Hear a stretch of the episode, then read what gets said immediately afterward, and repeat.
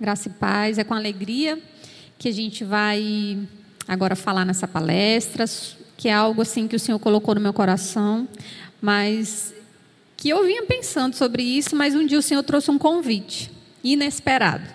Né? Eu conversando com a esposa do pastor e eu passei para ela um conteúdo a respeito de autismo, né?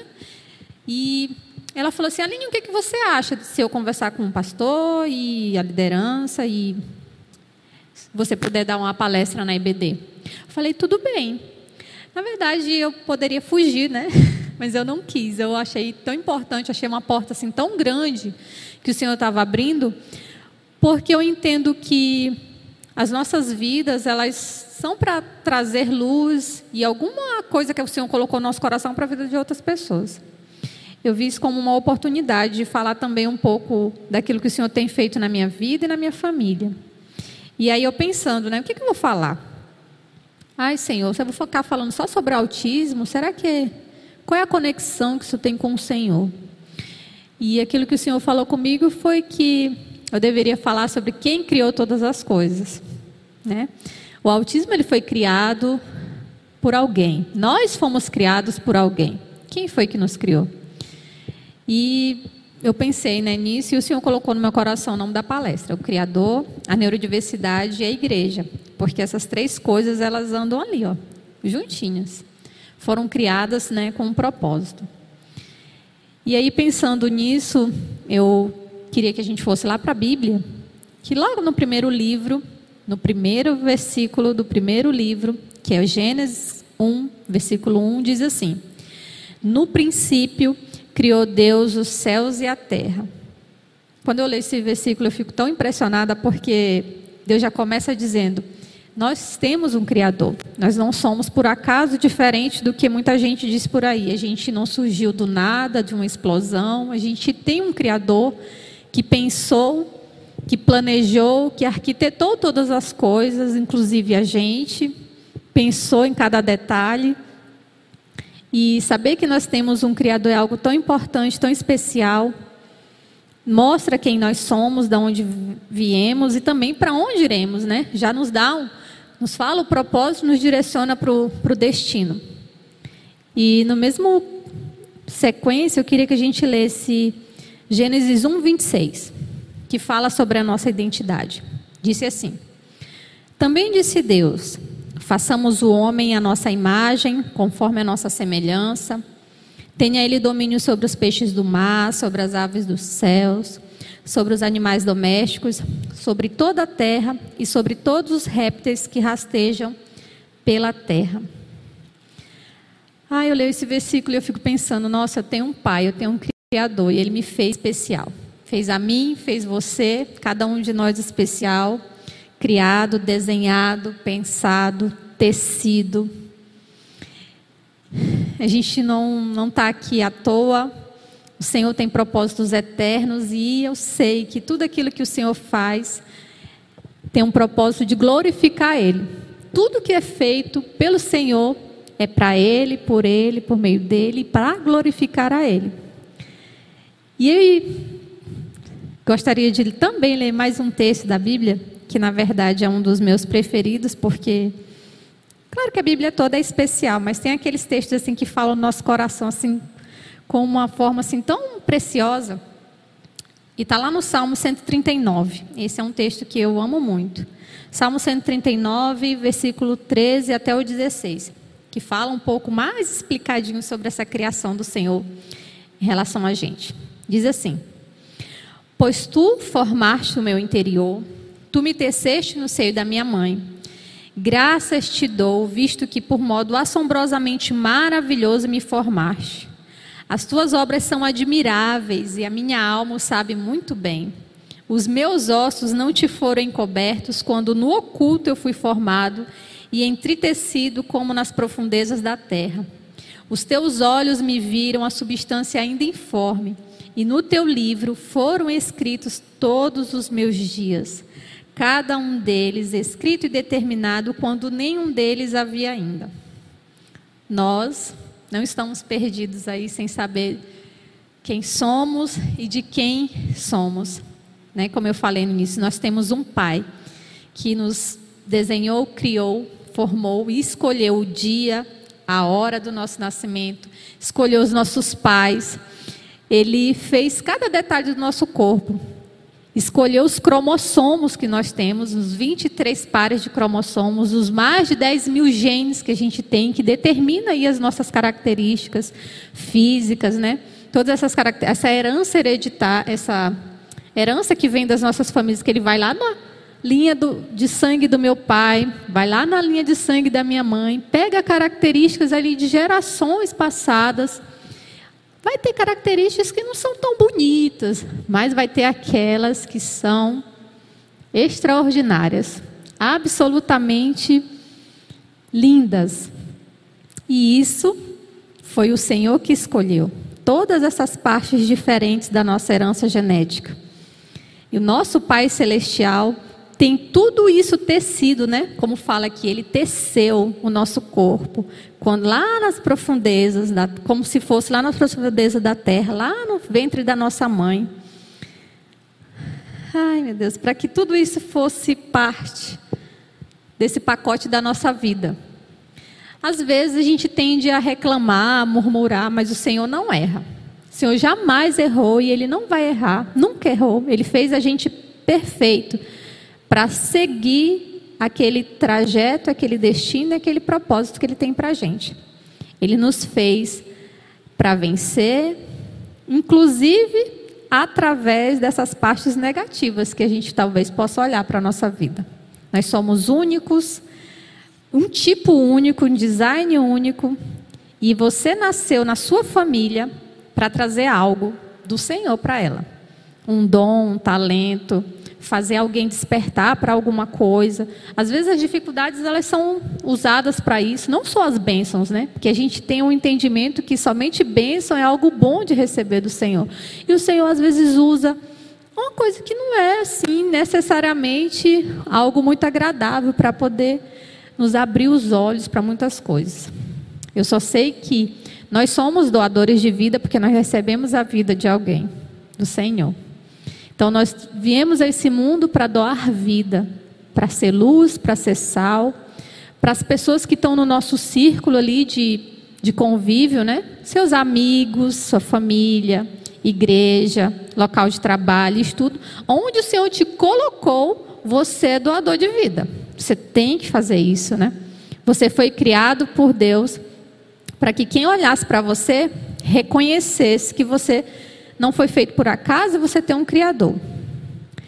Então, assim, falamos que fomos criados por um Deus Todo-Poderoso. E Ele criou todas as coisas. E nisso, é, eu gostaria de falar sobre a neurodiversidade. Significa dizer que nem todo mundo tem um funcionamento cerebral igual. O Senhor fez isso com um propósito. O Senhor fez, se a gente fosse ver a cabeça de todo mundo que está aqui, ninguém está fazendo as mesmas sinapses. Os, os, neurônios não estão se conectando com os neurônios igualmente na cabeça de cada um.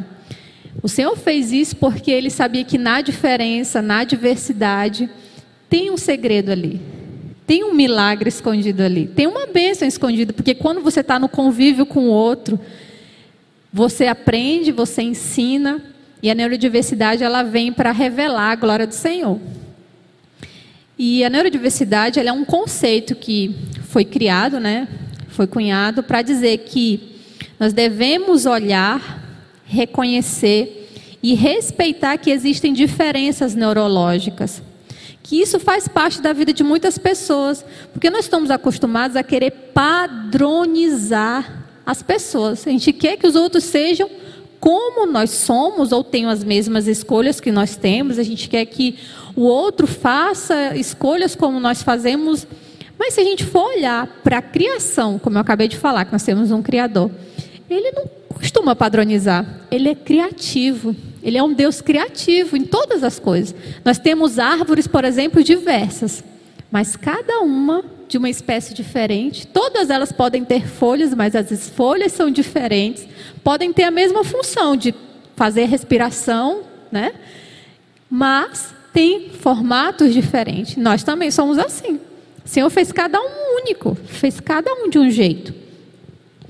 Entender isso é algo que nós, quanto pessoas e também como igreja, devemos fazer.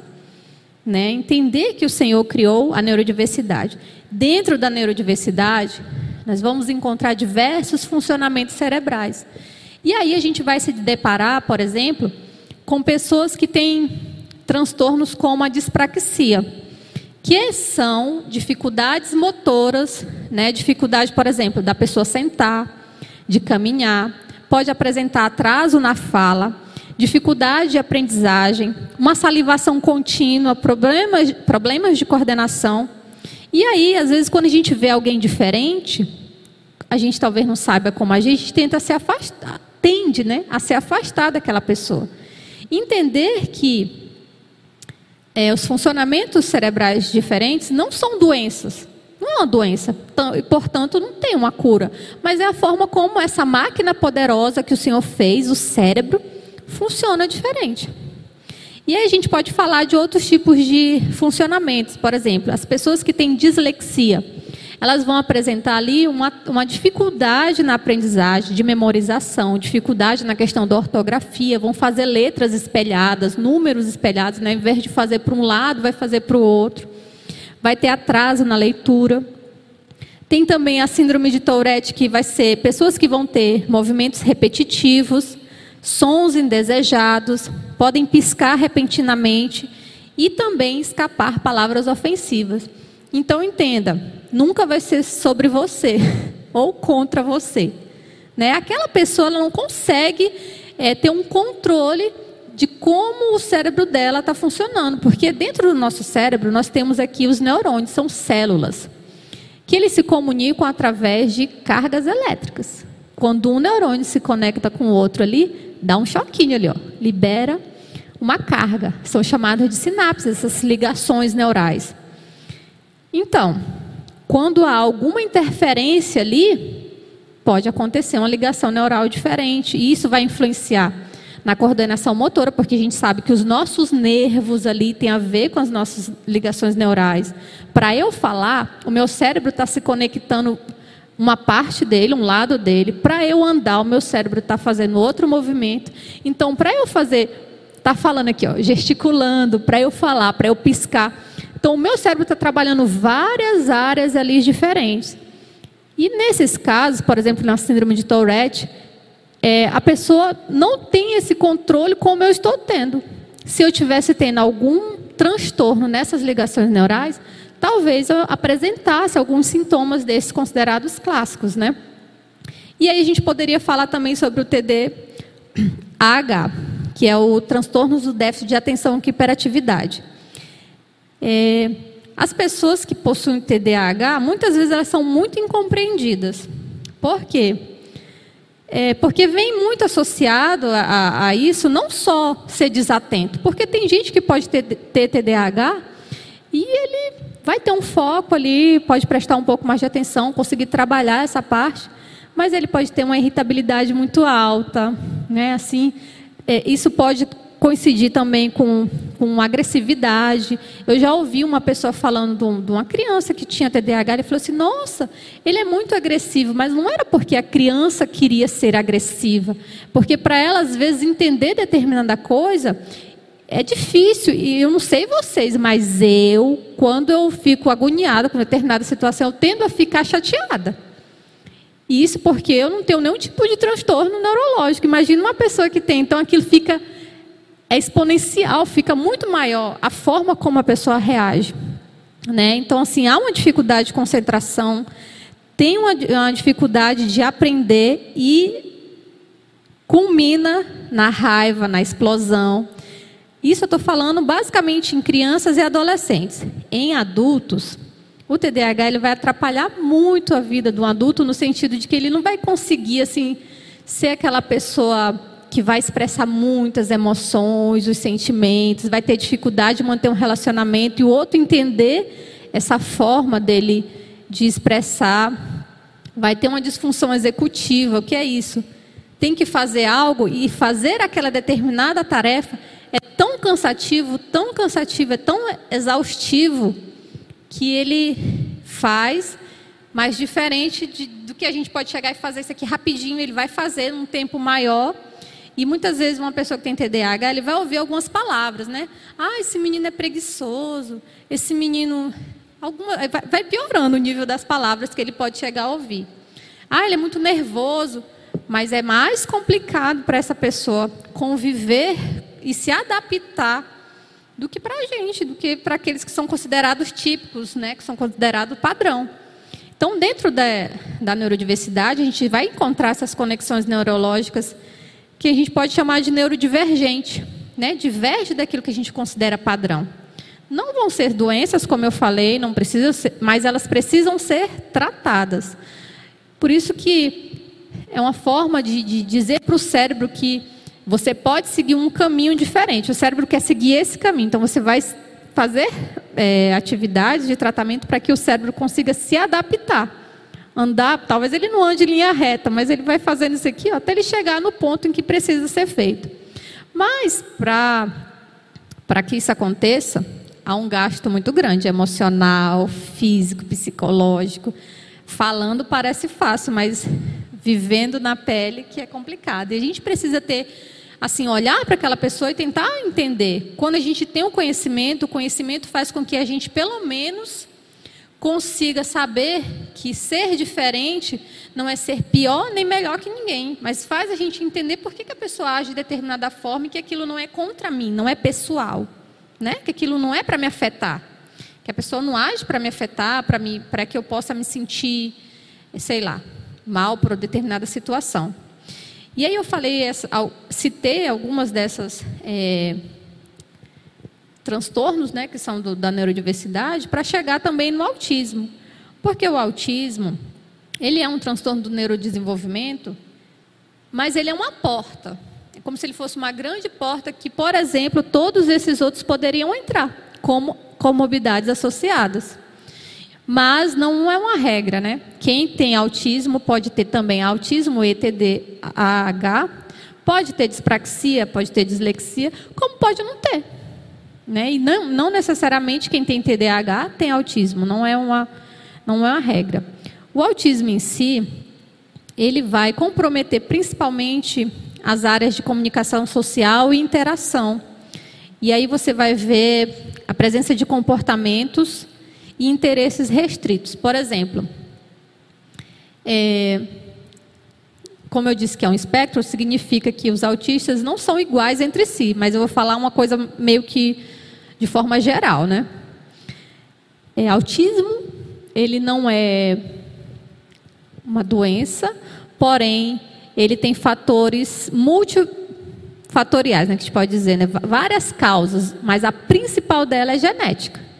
Significa dizer que lá, como eu iniciei falando da linha de sangue de um lado, a linha de sangue do outro, tem um genes ali que tem é, o autismo. Pode não se expressar, e tem pesquisas que dizem que são mais de mil genes que estão sendo associados ao, ao autismo, são relacionados ao autismo. E aí existem outras pesquisas que falam que cerca de 90% dos autistas eles é, são causas genéticas, né? Mas também tem a causa ambiental, que é chamada de epigenética, que seria o quê? Aquela mãe está ali com o bebezinho no ventre e aí a epigenética diz que o nosso corpo ele tem a capacidade de ativar ou desativar alguns dos nossos genes de acordo com o nosso estilo de vida ou ambiente. Você nasceu com 23 cromossomos, você nasceu com 10 mil e tantos genes, e de acordo com o seu estilo de vida, você pode, por exemplo, ser ou não obeso. Você pode ter o gene da, o gene da obesidade ali, da diabetes.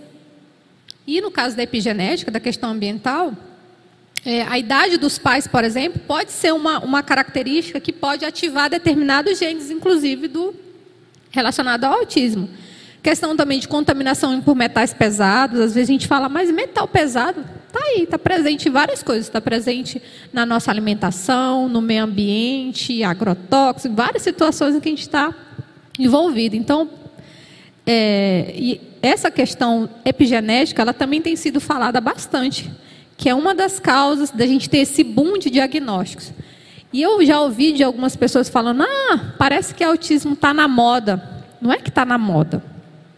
É porque foi é, atualizado né, um, um manual é, DSM-5 que facilita, que facilitou essa parte de identificação. Muitas pessoas, muitos adultos hoje estão tendo diagnósticos tardios. Esse diagnóstico tardio acontece por quê? Normalmente essa, esse adulto, ele era uma criança que o pessoal falava, ah, que menino custoso, que menino bagunceiro, que menino isso, que menino aquilo. Ele é tão desatento, né? Por que, que ele não aprende, esse menino e tal? Eram crianças que eram neurodivergentes, cresceram, se adaptaram à realidade. De uma, as três porradas aí não significa que foi uma coisa boa. Eles tiveram que enfrentar. E hoje, com os diagnósticos, eles conseguiram é, se entender, reconhecer quem são, conseguir se compreender, conseguir conviver melhor com a, com a pessoa que o Senhor criou, com, com a característica, personalidade, do jeito que eles são. Então, a gente entender que, que o autismo não é uma doença faz com que, por exemplo, você não tire o seu filho de brincar com a criança autista. Seu filho não vai pegar autismo. Ah, eu não vou deixar. Será que vai pegar autismo? Não, não vai pegar. É uma coisa genética ou epigenética. E que está aí, dentro do seu, pode estar dentro do seu DNA, né? E aí o que, que a gente entende? Que é, eu acabei de falar dessas características do autismo, essas disfunções na área social são características muito importantes. Se você consegue perceber isso no autista, você consegue entendê-lo, você consegue ser amigo dele, você consegue amar, você consegue cuidar, você consegue orientar.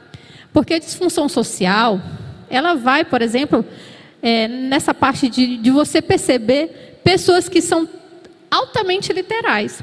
Se você disser uma coisa para um autista, ele vai acreditar que é aquilo que você falou. É, eu, eu tinha dado um exemplo anteriormente numa conversa que dizia assim: os homens, naturalmente, eles tendem a ser literais. Quando você fala, seu marido chega em casa, você está lá emburrada por alguma coisa, ele fala, está tudo bem, você fala, está tudo bem. Ele vai entender que está tudo bem e acabou, ele vai seguir a vida dele, mas para você não está tudo bem, você está ali querendo falar um monte de coisa, brigar com ele, acabar com a vida dele. O autista é assim também. Se você chegar para ele, ele vai perguntar tal coisa. E você dizer, não, está tudo bem. Ou então é isso. É isso. Acabou. É literal. Se você disser, é 8 horas da noite, ele vai entender que é 8 horas da noite, não é 8 e 1, não é 8 e 10, não é 8 e 15. E a gente pode trazer para a nossa realidade como igreja, por exemplo, nós temos o culto, né? Horário marcado de culto. E aí o culto começa às sete. O autista vai chegar aqui antes das sete, porque ele sabe que o culto é às sete. Ele jamais vai entender ou aceitar porque você chega às sete e cinco, sete e dez, sete e quinze, sete e meia. Isso é uma coisa positiva, eu, eu vejo como algo positivo. Se você não entende em determinada área da sua, do convívio com pessoas assim, você vai bater de frente, mas entende, é a forma como a cabeça dele fala. Poxa, se você falou, então é. Então é. Tem outras características que vai variar, né? Por exemplo, tem autistas que parecem que não estão escutando. Você fala, principalmente criança, né? Você fala, ah, essa criança não me ouve, eu estou falando com ela, ela vira as costas, mas ela não está ouvindo. Simplesmente ela está naquele mundo dela, está ouvindo tudo. Isso, isso é uma coisa muito boa, mas também pode ser algo que não é tão legal. É, já passei por situações com a minha filha que ela ouviu pessoas falando coisas dela. Ela fez de conta que ela não, não é fez, né? Ela estava ouvindo, as pessoas achavam que ela não estava ouvindo e aquilo afetou ela profundamente. Ela começou a chorar, ela não conseguia lidar com aquilo. E eu ouvi também. No momento eu tive que ensinar o que para ela, filha. A gente tem que perdoar. Você não vai conseguir mudar o outro, mas você tem que perdoar. E às vezes a pessoa acha que o outro não está ouvindo e fala várias coisas. Esse menino é isso, essa criança é aquilo, aquele cara é não sei o quê, porque parece que ele não está ouvindo. Mas ele está ouvindo, eles escutam tudo. Só a forma que, como eles respondem que é diferente. Às vezes parece uma, uma apatia. Ou que ele está te ignorando, mas não é. Simplesmente talvez ele olhe para aquilo e ache que não vale a pena o tempo dele, não vale a pena se desgastar por aquilo. Existe também uma outra característica, uma dificuldade em fazer contato visual. Eu acho isso muito interessante, porque se a gente se coloca no ponto de vista deles, o que, que a gente entende? A gente tem facilidade de conversar com as pessoas e olhar dentro do olho, assim, ó. Conversar e olhar dentro do olho. Para um autista, olhar dentro do olho é como se você estivesse entrando dentro dele, dentro da alma dele. Eu chamo a minha filha, filha, olha para mim. Ela faz assim, ó. Ela olha rapidinho e tira. Ela fez o que eu pedi, né? Olhou. Mas ela não mantém o olhar. É muito invasivo. Imagina um relacionamento que a pessoa não tem um diagnóstico, ela não sabe que ela é autista, ela está namorando, e o outro ou cônjuge, ou namorado, ou noivo, quer o contato visual. Vai rolar um conflito ali em algum momento. Porque não tem esse entendimento que o contato visual é muito invasivo, aquilo dói na pessoa. Alguém entrar dentro dela mesma é algo que ela vai conferir para alguém que ela de fato confia. Há dificuldade de compartilhar momentos de interesse com os outros. Às vezes você vai contar uma coisa para o autista, ele vai falar, ah, tá, tá legal, tá. Parece que ele está achando legal, mas não, ele não é interesse dele, ele não vai compartilhar com você. Assim, né? Ele não vai ficar, poxa, me conta mais. Não, você falou que tinha de falar, ele está ali, está ouvindo. Não é o interesse dele, mas se for o hiperfoco dele, se for algo que ele saiba, ele vai conversar contigo o dia todo e não vai faltar assunto. Então existem diversos tipos de hiperfoco, né? Vai ter autista que vai gostar de falar de bandeira, de carrinho, de dinossauro, de finanças, de armas, de sei lá, N situações. E isso pode ser algo admirável, mas se a gente for parar para pensar, por que, que eles fazem isso? Exatamente porque o cérebro do autista não é mais, não é como a gente costuma fazer. A gente foca numa coisa. Vamos fazer isso aqui, ó. A gente foca numa coisa. O cérebro do autista é como se a gente ligasse várias tomadas ao mesmo tempo. Está tudo ligado. Então, para ele conseguir ter o controle ali, ele foca em algo.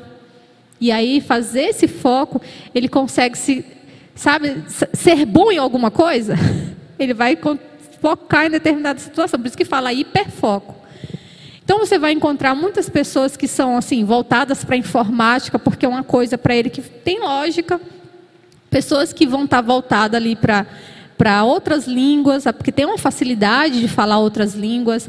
Pessoas que vão ser muito voltadas para finanças. Eu não sei vocês, mas eu tenho experiência com um autista voltado para finança que ele pode passar fome, mas ele cumpre o objetivo financeiro dele lá. Se ele colocou na planilha que ele vai fazer isso aqui, investimento de tantos por cento por mês do salário, que ele vai fazer determinada coisa, ele vai fazer. Ele vai fazer. Chova, caia o mundo, não sei. Ele vai fazer.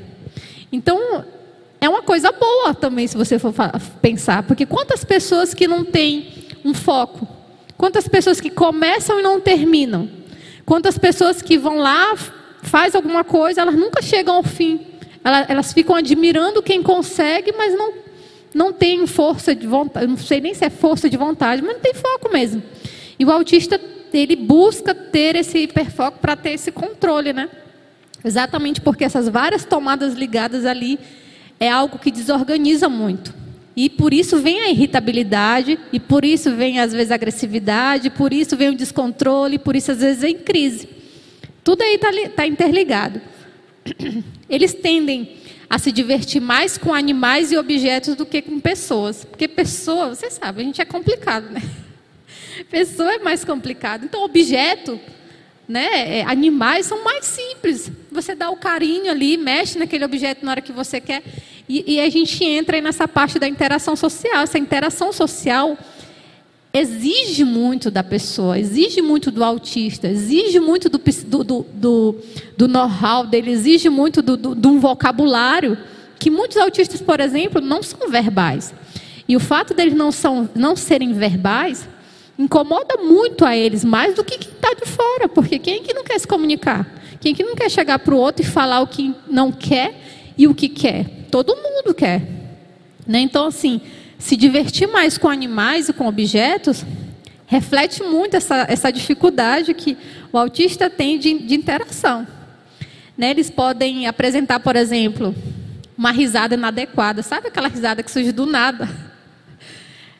Aí você fica, meu Deus, por que essa pessoa está sorrindo? Então, para ele faz sentido. Ele viu alguma coisa engraçada ali, ele vai começar a rir para o outro. É totalmente fora de contexto, mas para ele não. Auti alguns autistas vão ter dificuldade para brincar de faz de conta. Não é o caso da minha filha.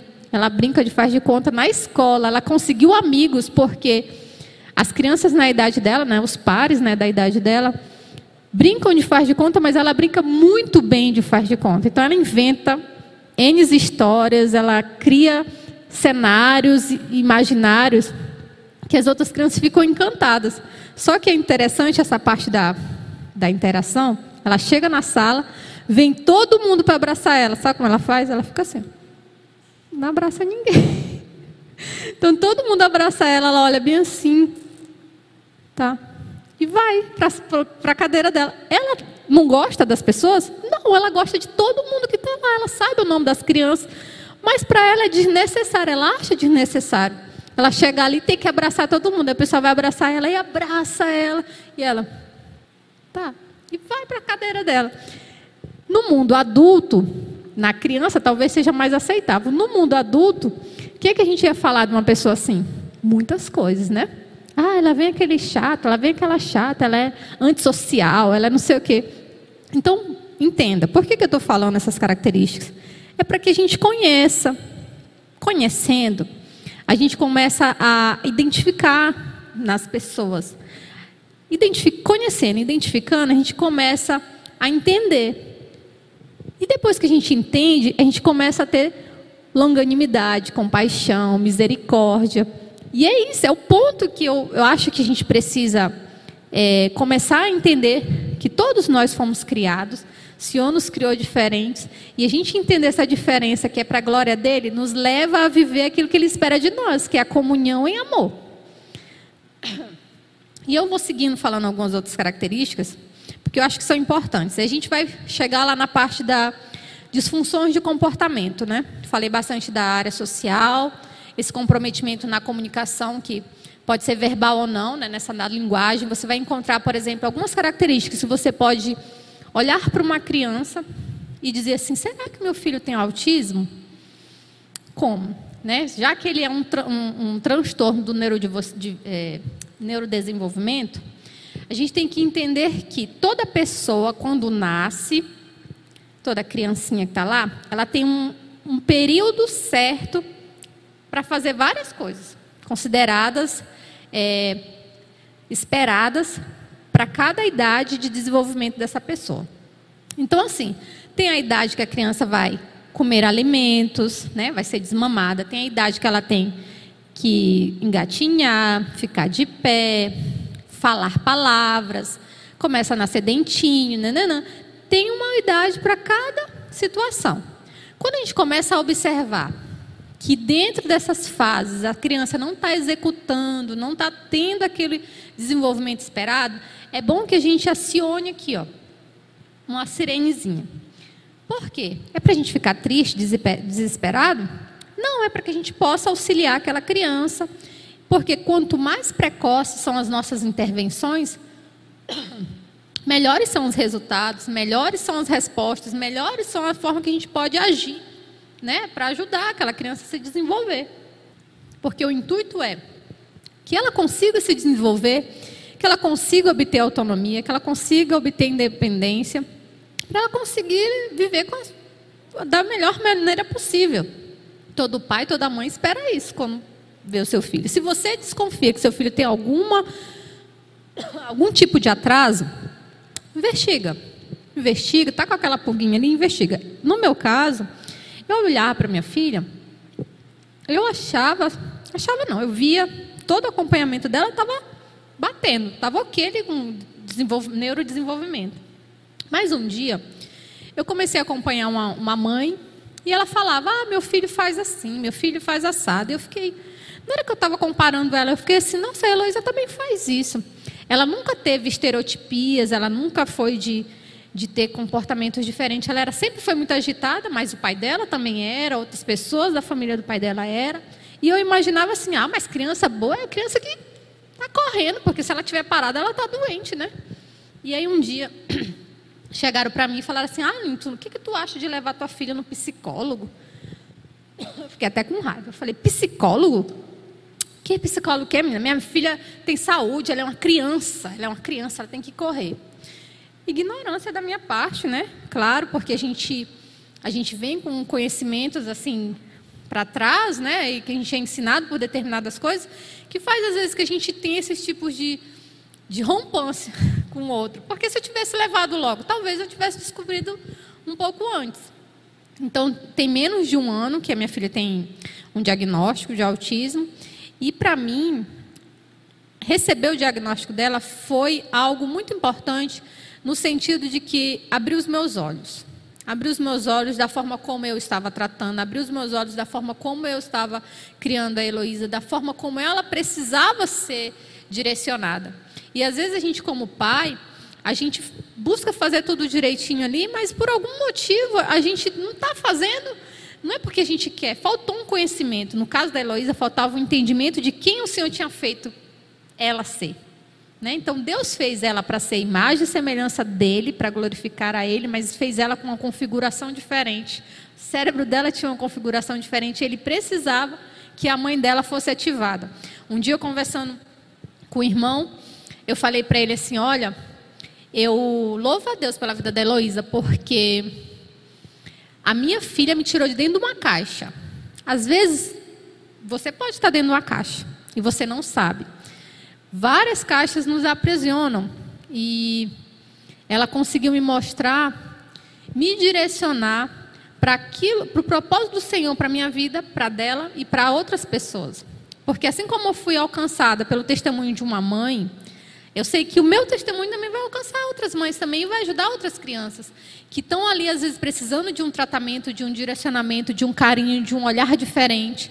Às vezes hoje elas estão sendo mal compreendidas né, estão sendo mal compreendidas, talvez até sofrendo, sem se entender. Por que, que eu não me encaixo? Por que, que eu não sou como a minha mãe está falando? Por que, que eu não sou igual aquele colega? Por que, que eu não sou assim? Por que, que eu não sou assado? Porque minha cabeça eu não consigo entender, minha cabeça está o tempo todo assim, girando, fervilhando. Então, às vezes, um, um testemunho, né, uma história, ela pode fazer diferença na vida de outra pessoa. E eu acredito profundamente que o Senhor tem um propósito eterno na vida da Heloísa e na minha. E a gente busca viver o autismo para glorificar o Senhor. Porque eu digo viver o autismo, né? Porque não é só a Heloísa que vive o autismo, né? A família toda, somos nós todos. E aí eu preciso voltar a falar sobre algumas dessas características. Tá ali parado aquele slide lá, porque tem muita coisa para a gente falar. E aí eu, eu acabo tentando expressar o máximo possível de informações, porque talvez seja a oportunidade que uma pessoa não teve.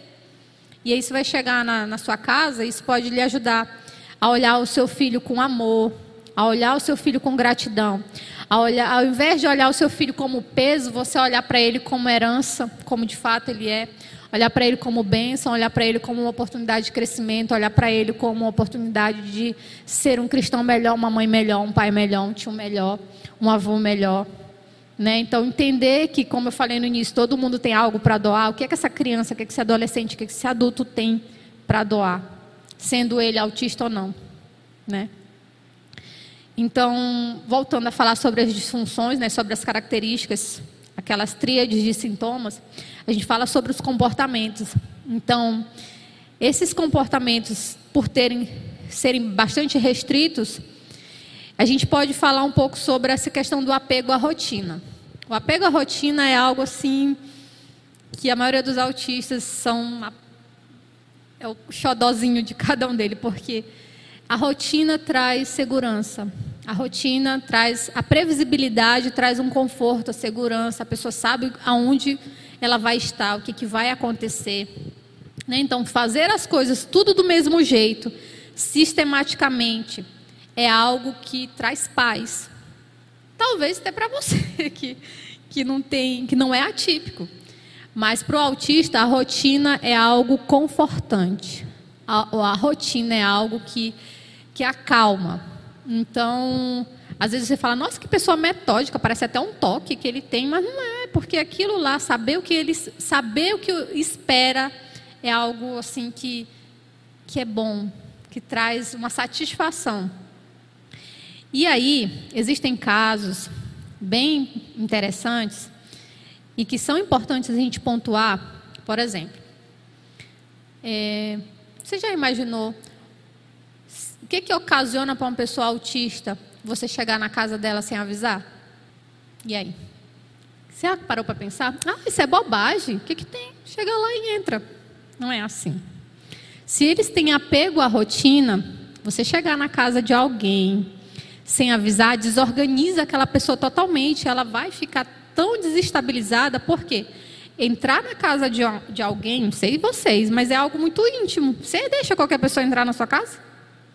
Qualquer um entra. Estiver na rua, não, pode entrar, galera, vamos entrar aqui dentro de casa. Não é assim. Você deixa entrar na sua casa quem você confia, quem você gosta, quem você quer e quem você está preparado para receber. Às vezes pode ser alguém desconhecido, mas você está preparado para receber, você recebe. Então, é importante a gente pensar nisso, porque é adentrar a intimidade de alguém. Assim como eu falei de olhar dentro dos olhos é íntimo, entrar dentro da casa é íntimo do mesmo jeito ou pior. Porque é o refúgio daquela pessoa. É onde dentro da casa dela ela pode ser quem ela é sem ser julgada por ninguém. Aí vai entrar alguém da sua, dentro da casa daquela pessoa sem avisar. Pense bem, o, o tanto que aquilo, o cérebro dessa pessoa autista vai entrar em, em curto naquele momento. Então, o apego à rotina é algo assim muito importante para eles. Existem também a questão dos movimentos estereotipados e repetitivos. É, estereotipia é você repetir movimentos. Tem criança, tem adolescente, adulto, que ele vai fazer estereotipia para se regular. Aquilo é para trazer calma. Ele pode mexer as mãos, ele pode dar gritinhos, ele pode dar saltos. Mas você também faz estereotipia. Sabe quando? Está nervoso, começa a estralar o dedo. Está esperando, começa a ficar assim com o pé. Ó. É uma forma que você faz para se acalmar, para se regular. E o autista de forma mais comum, costuma fazer estereotipia. Às vezes a gente fica assim, nossa, aquela criança está fazendo aquilo, ele está gritando, ele está. Mas é a forma que ele tem para se regular, não é nada ruim. Estereotipia, você não tem que falar, para com isso. Não, é, ele está se regulando, é algo benéfico, é benéfico para ele. Imagina você está usando algo para se acalmar e alguém chega, para com isso, você, meu Deus, eu preciso. E é exatamente isso. As estereotipias em, em autistas é exatamente para ele poder se regular, se controlar, se acalmar. Né? Existem diversos tipos de estereotipias. Você vai ver, por exemplo, autistas que não fazem movimentos assim muito visíveis, mas a minha filha, por exemplo, ela enfia o dedinho no, no umbigo. Ela enfia o dedinho no umbigo e aquilo lá é um momento de alegria para ela. Outros dão piscadinhas assim, ó. Dando piscadinhas. É uma estereotipia. Ele está se acalmando, está se regulando aquilo para ficar bem. Então, assim, vão ter também hipersensibilidade ao toque. Normalmente, essa parte de hipersensibilidade é quando o cérebro ele ainda está muito imaturo ali, né? São cérebros imaturos. Minha filha tem hipersensibilidade. A água não escorre no rosto dela. Ela vai tomar banho, lava cabelo, mas a água jamais desce para cá. Então, lava cabelo assim, para trás. Por isso que na natação ela iniciou natação e tudo mais, ela não continuou. E eu não entendia, ela gritava, ela ficava na piscina, ai, dava muito grito. E eu ficava com vergonha, porque eu pensava, minha filha, não está acontecendo nada, por que você está assim? E as pessoas ficavam olhando, tipo, essa menina é exagerada, essa menina faz escândalo. E outras mães olhavam, assim, de canto de olho, faziam aquelas caras.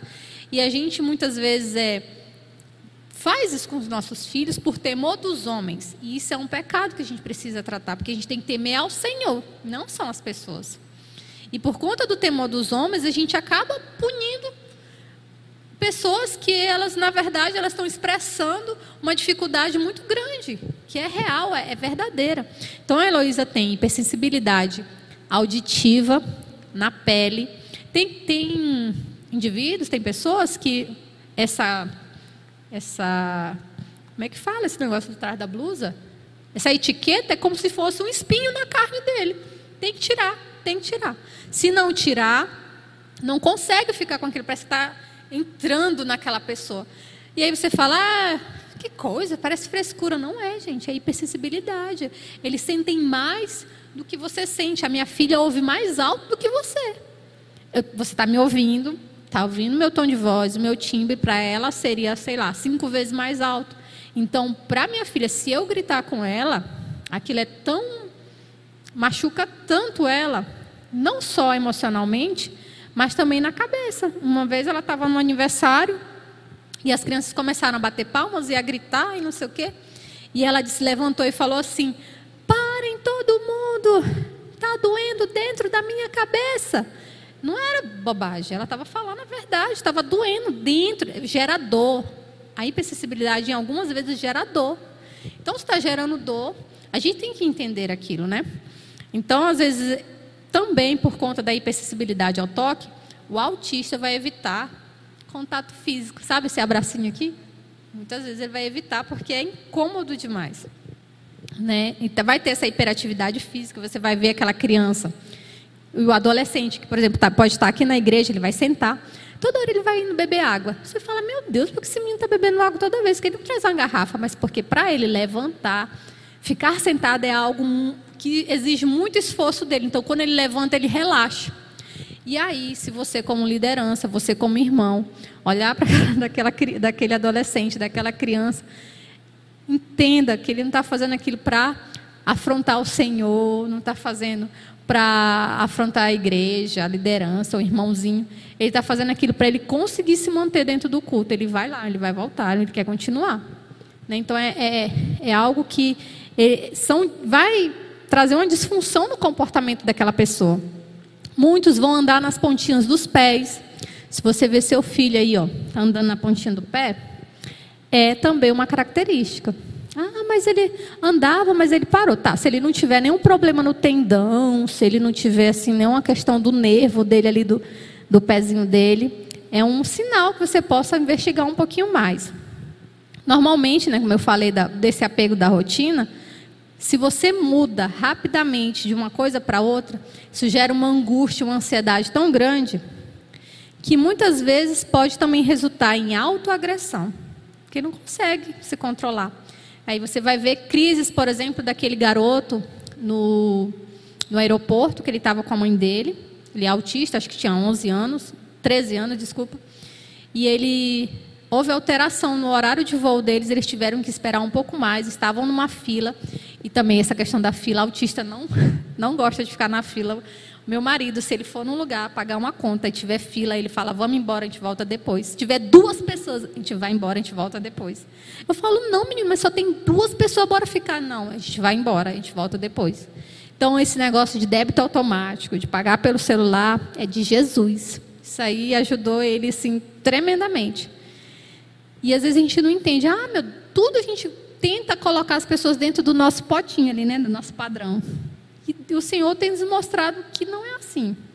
E aí essa parte de mudar, ter mudanças repentinas, gera uma crise nas pessoas autistas. Nesse caso desse menino que estava lá no aeroporto, ele não conseguiu entender que ele tinha que esperar um pouco mais, porque ele achava, não, mamãe, a gente entra na fila, faz tal coisa, nananã, e a gente embarca. Ele não ia embarcar. Então ele ficou tão nervoso, a mãe dele tentou segurar ele que ele quebrou o dente. Ele bateu o rosto no chão, que quebrou os dentes, é, machucou a arcada dentária dele. E aí as pessoas falam: "Nossa, é muito exagero, essas pessoas são descontroladas". É porque é algo tão difícil lidar com a mudança. Se a gente às vezes tem dificuldade, imagina. Só quem vive um divórcio sabe. Só quem passa pela perder um ente querido sabe, é uma mudança. Tudo isso são mudanças terríveis. E a gente fala, ah, mas você não sabe, você está usando um exemplo muito sério.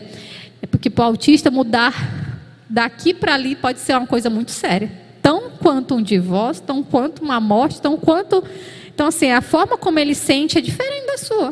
A forma como ele vê a alteração daquilo que ele esperava é diferente da sua. Então, esse menino ter que esperar mais no aeroporto, para ele é tão difícil quanto outra coisa que você possa imaginar, que gerou, inclusive, uma crise dessa. É, eles podem também gostar de objetos que giram, vão brincar de forma disfuncional, como eu já falei outras vezes com pessoas aqui da igreja. A minha filha pega o carrinho, ao invés de brincar assim, ela vira o carrinho pega a rodinha assim. Ó. Então, brincar diferente, né? Brincar de uma forma disfuncional. As bonecas, todas as bonecas estão sem roupa. Então, o nosso trabalho é o quê? Minha filha tem que vestir a roupa da boneca para ela, para ela a boneca ficar agoniada se ficar de roupa. Então, a gente ensina ela a vestir a roupa da boneca. Então, colocar o sapato, colocar tudo. Então, ela tem deixado algumas bonecas com roupa, mas as outras sem roupa estão em liberdade. É uma forma disfuncional de brincar, né? E isso é uma coisa importante, porque às vezes os pais vão ver a criança empilhando brinquedos. Não sei se você tem um filho em casa que vai separar por cor o brinquedo, o bloco, ao invés de montar um em cima do outro, ele vai empilhar, ele vai enfileirar. Então, se você começar a ver um sobrinho, um primo, o seu filho, sei lá, alguém que esteja no seu, esteja no seu círculo de convívio que tem essas características, seria uma forma de você conseguir identificar alguns comportamentos dele e conseguir ajudar, inclusive também direcionar para para conseguir é, ter uma investigação mais apurada e chegar até um diagnóstico. Pode ser que essa criança não tenha autismo, mas ela pode ter um TDAH, ela pode ter dislexia, dispraxia, sei lá, ela pode ter algum transtorno que se você ajuda a identificar isso através de um profissional, você vai estar ajudando aquela pessoa. E aí, quando a gente tem um diagnóstico, o diagnóstico não é o fim, ele é o começo. O diagnóstico tem pessoas que entram em luto, né, porque é como se o filho idealizado tivesse morrido naquele momento. Mas é como eu falei, se a gente entende que nós somos a imagem, semelhança do Criador, não existe ideal melhor do que esse. Não existe coisa melhor para se esperar de um filho do que ser a imagem e semelhança do Criador. Então, eu não, não cheguei a viver esse luto por conta do Senhor. Porque o Senhor me deu o direcionamento de quem a Heloísa é nele. De quem a Heloísa é, não para mim, mas de quem a Heloísa é nele e para ele. Isso é uma coisa assim que, que fez toda a diferença e faz toda a diferença, fez e faz toda a diferença na minha vida e da Heloísa. A gente também precisa falar bastante sobre a disfunção executiva. O que isso quer dizer? Fazer tarefas simples, consideradas simples, pode ser um desafio muito grande para um autista. E aí entra essa questão da disfunção executiva. Você vai ver, por exemplo, pessoas chamando esse menino é um preguiçoso. Esse menino não faz nada direito. Mas não é que é preguiça, não é que ele não quer fazer. Exige algo, exige muito daquela pessoa fazer. E eu tenho lidado com essa questão da disfunção executiva bastante com a Heloísa. Né? E se eu não soubesse do diagnóstico dela, eu não sei como seria a, o, nosso, o nosso relacionamento. Talvez ele fosse totalmente diferente por conta da, da criação que a gente recebe, por conta da direção que a gente recebe no dia a dia, das coisas que, que fazem parte de quem nós somos. Né? Para a gente chegar até a idade que eu estou como adulto, muita coisa aconteceu. Isso influencia na criação dos nossos filhos. A gente acredita muitas vezes em muitas mentiras e a gente precisa se libertar dessas mentiras. E o conhecimento é aquele que liberta. Não é à toa que a palavra fala, né, que conhecereis a verdade, a verdade vai nos libertar. A verdade está aí, principalmente na Bíblia, a verdade do Senhor para nós. Mas a gente vai aprendendo verdades a respeito do que o Senhor criou. A gente vai aprendendo daquilo que as pessoas são, como elas são, formatos diferentes. A gente começa a entender que não é só de um jeito. Entender isso é algo assim libertador, muito bom, muito maravilhoso e é do Senhor mesmo. E aí eu vou falar um pouquinho sobre um glossário, né? São alguns termos que, que é muito falado quando se fala de autismo e tem uma foto da minha filha. Minha filha é aquela de vestido que está ali. E aquela mãozinha dela ali é um instinto. Que é isso? É um movimento que ela usa para se regular. Instim barra estereotipias, né? A estereotipia, como eu falei para vocês, é, podem ser movimentos, som, várias coisas que a pessoa vai usar para se regular, para se acalmar, para ficar em paz, para ficar bem. E a Heloísa, nesse dia bem dessa foto, era o coral. Não sei se era do Dia das Mães. Não, não era do Dia das Mães. Ela estava no coral. Imagina, para ela ir para o coral, o tanto de esforço que ela teve. Não é que eu estou desmerecendo as outras crianças, não é isso, mas para ela estar tá ali, ela exigiu dela controle emocional, a música estava alta, ela conseguir controlar aquele som que estava entrando na cabeça dela e ela não botar a mãozinha, porque ela bota a mãozinha quando está alta, ela bota a mão assim. Então, para ela se controlar, ela fez um instinho, ó. ela botou a mãozinha ali. E ela segurou. E você vai ver a Heloísa fazendo esse instinho várias vezes. E outras vezes no coral ela fez também, ela cruzou os braços. Então ela faz isso para se controlar e ela canta do início ao fim. Quando acabou, ela vai descer, mas ela vai ter um, é, como eu digo, exigir um gasto e vai ter um efeito rebote ali.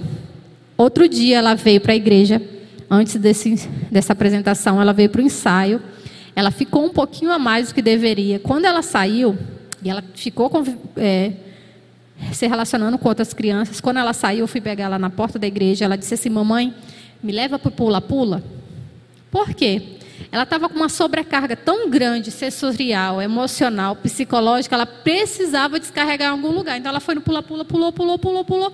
Mas ainda assim, não foi suficiente. Ela saiu andando no cais, o pai dela atrás, e o pai dela não entendendo. Essa menina não me ouve. Não é que ela não ouve. Ela precisava correr. Sabe o Sonic? Pois é, ela precisava fazer igual, igual ele, rodar. Para descarregar aquela energia toda. Porque se ela não descarrega, ela ia ficar agressiva, irritada, ia ter uma crise. Então ela faz isso para que exatamente ela não vá ter crise, ela já está se conhecendo, ela já está se reconhecendo em algumas atitudes. Então, esses gatilhos, quando a gente entende, quando a gente compreende, a gente consegue ajudar. Aí eu falei sobre hiperfoco, né, mas anteriormente, sobre esse foco intenso em algum assunto. Isso é um lado muito importante que a gente pode e deve é, fazer com que o autista se aprofunde em temas do interesse dele. Se ele gosta de inglês, então vamos lá, foca no inglês. Se ele gosta de finanças, então vamos lá. Gosta de números, matemática, então vamos aprofundar. Ao invés de ficar focando naquilo que ele não é bom, foca no que ele é bom, no que ele se sobressai. E é nisso, o Senhor dá 11 talentos para cada um. Ele, ele dividiu aqui, ó. Dividiu entre nós.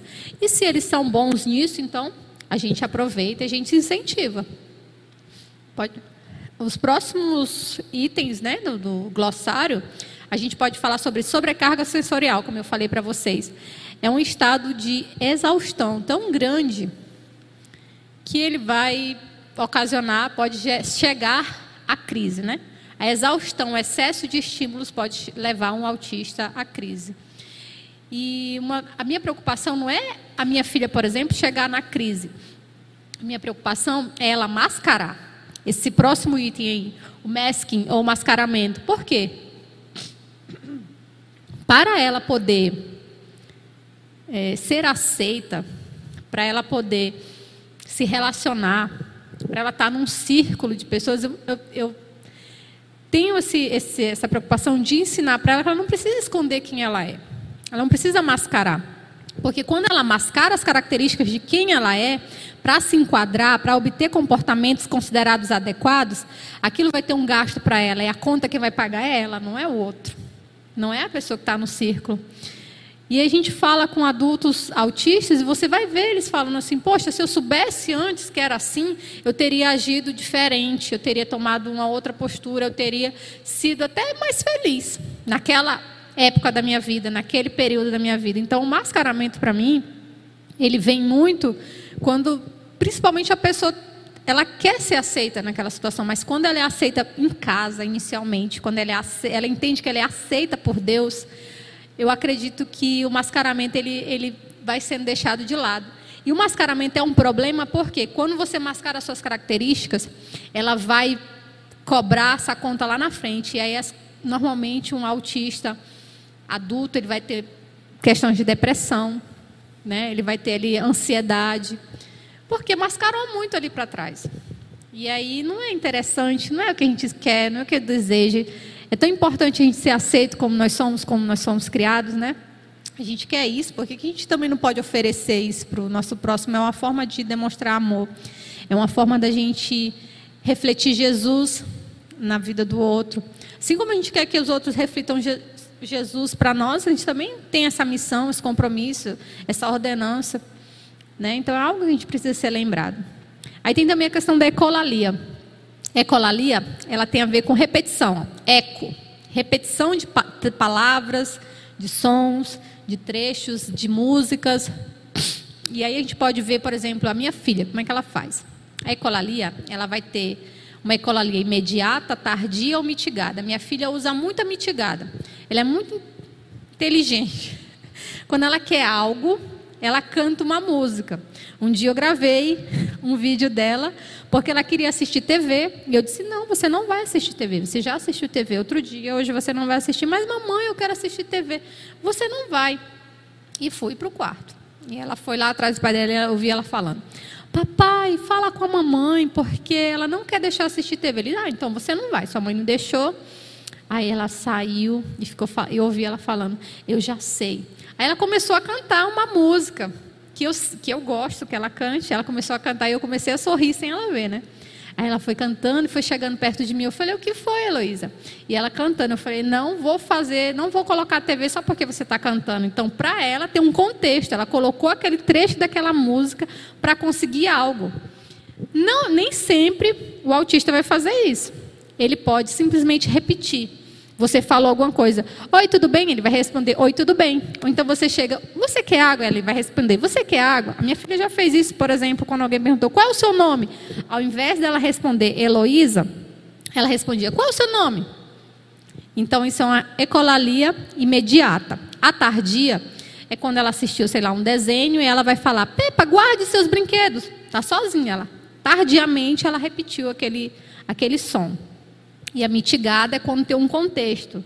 Ela vai lembrar uma música X que tem totalmente a ver com aquele contexto ali, ou para fazer uma piada, ou para conseguir alguma coisa, no caso dela é para conseguir. Ela usa como estratégia.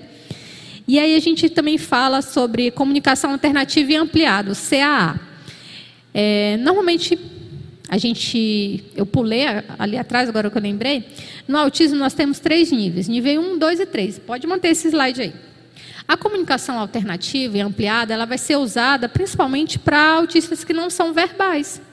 E não consegue falar, não consegue dizer que tem dor, não consegue dizer que está com fome, não consegue dizer que quer fazer determinada coisa. Então, existe uma alternativa a estratégias, sistemas de comunicação que vão auxiliar aquela pessoa a dizer alguma coisa. Às vezes pode ser um card dizendo alguma coisa. Aquele card tem uma figura de comendo, ele vai entregar, então ele quer comer. Tem um card, sei lá, falando do banheiro, ele quer ir no banheiro. São formas alternativas, sistemas alternativos para se comunicar. Porque dentro do autismo você vai ter níveis 1, 2 e 3. Por que essa classificação? Porque ela vai estar falando sobre os níveis de suporte que o autista vai ter. O nível 1 é aquele autista que tem mais autonomia, mais independência, consegue falar, consegue se expressar, que é o caso da Heloísa. Ela está dentro do nível 1. O nível 2 vai ter um pouco mais de comprometimento. E pode ser que tenha ali um, um problema de aprendizagem. Pode ser, não é regra. Lá no nível 3, vai ser normalmente muito é, sem autonomia, muito dependente, não vai ser verbal. E aí ele vai ter muitas dificuldades de, de comunicação, né? locomoção, e várias outras áreas dele. E normalmente, no nível 3, há um déficit intelectual. Normalmente, não é uma regra. Só que tem um negócio muito importante no autismo há uma flutuação. Quem está no nível 3, ele consegue, se ele for ensinado, tratamento, várias terapias, ele consegue evoluir do 3 para o 2 para o 1. Né? E a gente trabalha para que não haja uma regressão. Para que não consiga, por exemplo, ter uma regressão de, de ganhos. Né? Mas há essa flutuação, e isso é muito importante porque isso traz esperança. Se você tem um filho que ele está no autismo nível 3, saiba que com seu amor, com seu carinho, com seu trabalho, com sua dedicação, ele pode, né, flutuar, evoluir para o 2, para o 1. Um. Isso é muito importante. Né? Pode passar o próximo slide. Aí a gente fala sobre o meltdown e o shootdown. Então tem a ver com crise. Uma crise é que explode, que é meltdown, que vai estar visível para as pessoas. Ficou brabíssima ali, teve um, um descontrole muito grande, a pessoa não conseguiu lidar com as mudanças, não conseguiu, é, não soube reagir muito bem, inclusive com dor, que às vezes o autista está sentindo dor, ele não consegue expressar. Então ele vai reagir com grito, com autolesão, com agressividade contra você, né? O cuidador principalmente, né? E às vezes na escola tem situações, por exemplo, o um menino, eu ouvi hoje uma mãe falando, meu filho falou para mim que a professora gritou com ele. Gritou com ele. Mas ela não grita. E ele foi perguntar para ele: Filha, me explica direito isso aqui. Não, mamãe, porque eu estava correndo no corredor. E ela disse assim: Não corra no corredor. E ela não gritou, mas ele entendeu que ela gritou. E ele foi lá e bateu nela. Porque ele, ele não conseguiu lidar com o som da voz dela e com a negativa que ela deu. E aí ele teve essa questão da agressividade. Tem autistas que eles não vão ser agressivos com o outro, mas com ele mesmo. Vão bater a cabeça na parede, vão se lesionar, vão se morder, porque está alguma coisa desregulada, eles precisam de ajuda. E o shootdown, normalmente, eles vão ter essa questão interna, sabe? Aquele sofrimento interno que não consegue compartilhar, aquela tristeza, aquela angústia. Isso vai gerar uma exaustão tão grande que é, a pessoa não consegue dividir aquela ansiedade que ele está sentindo. Não consegue expressar e isso vai gerar falta de energia, né? A pessoa pode se sentir super, super cansada. E a gente não entende. Imagina você, não sei vocês, mas eu, se eu estiver num lugar que tiver muito barulho, muita agitação, eu vou estar tá lá, vou conviver, vou, vou estar tá com todo mundo. Depois eu chego em casa como se eu tivesse levado uma pisa, meu corpo está cansado, mas eu não fiz nada, fiquei sentada conversando com os outros, porque meu cérebro estava funcionando. E o do autista também é assim. Pode passar. E uma coisa muito importante da gente lembrar e pensar é: quando o seu filho autista estiver te passando, te fazendo passar por um momento difícil, a gente tem que sempre lembrar: na verdade, é ele que está passando por um momento difícil. Pensar assim é o caminho certo para você ajudar melhor o seu filho, para você direcionar melhor ele, que não é contra você. Tem a ver com ele, tem a ver com ele não saber lidar com toda aquela disfunção, com todo aquele excesso que está acontecendo ali no cérebro dele, com todo sobrecarga sensorial sobre ele. E aí a gente tem ali, né? Começa focado, depois ele perde o foco, vem as estereotipias, porque as estereotipias são. Lembra que eu falei que a estereotipia vem para trazer calma? Surge as estereotipias para tentar se acalmar, ter um conforto. Mas aí ele pode estar muito estimulado por várias coisas. É som, são pessoas, é muita interação. Está numa festa, está na igreja, está na escola. É muitas, muitas pessoas falando. Às vezes a minha filha sai na porta da igreja ali, o pessoal fala, oi Heloísa, e ela vai embora. Não é que ela não quer falar oi, tudo bem, é porque ficar falando com 10 pessoas até ela chegar na porta da igreja, lá na saída, é uma sobrecarga muito grande para ela. Quando ela chega lá na porta, ela já quer desistir. Então, é, estar superestimulada vai levar ela a chegar numa crise. Então, é importante a gente pensar sobre isso. Pode passar. E ali eu, eu tenho duas fotos, duas imagens. A primeira imagem, que é aquela escura ali, foi um dia eu recebi essa imagem. Uma mãe falando comigo. E ela disse: Ah, eu concordo muito, é assim mesmo. Eu olhei para aquela foto e eu fiquei pensando. Eu conversei com uma outra mãe, mandei para ela também. E ela disse assim: é verdade. Mas Alinho, eu achei muito escura essa foto. Aí eu disse: eu também. Por que, que a gente não escolhe viver diferente? Porque se você escolher viver aquela foto ali escura, você vai Parece que você está botando mais ênfase naquilo que é difícil do que na beleza das coisas que acontecem com seu filho. Eu fiquei pensando naquilo e falei, é verdade. E a partir dessas conversas, porque sempre são mães que chegam comigo e, e me ajudam a. Foram mães, né? O Senhor enviou mães que já estavam na caminhada há mais tempo que eu, uma mãe atípica, né? E me, eu falei assim: eu vou escolher viver diferente. Então, o autismo para mim é aquela segunda foto ali, ó. Tempestade está vindo ali. Tem dias que ela vem mesmo com força, mas a maior parte do tempo é tempo limpo, é tempo claro, é colorido, tem cor, porque a cor que está na minha vida e na vida da minha filha é aquela que vem do Senhor. É aquela que vem do Senhor. Vai ter dias sim que vai estar tá escuro ali, mas nunca o colorido vai faltar.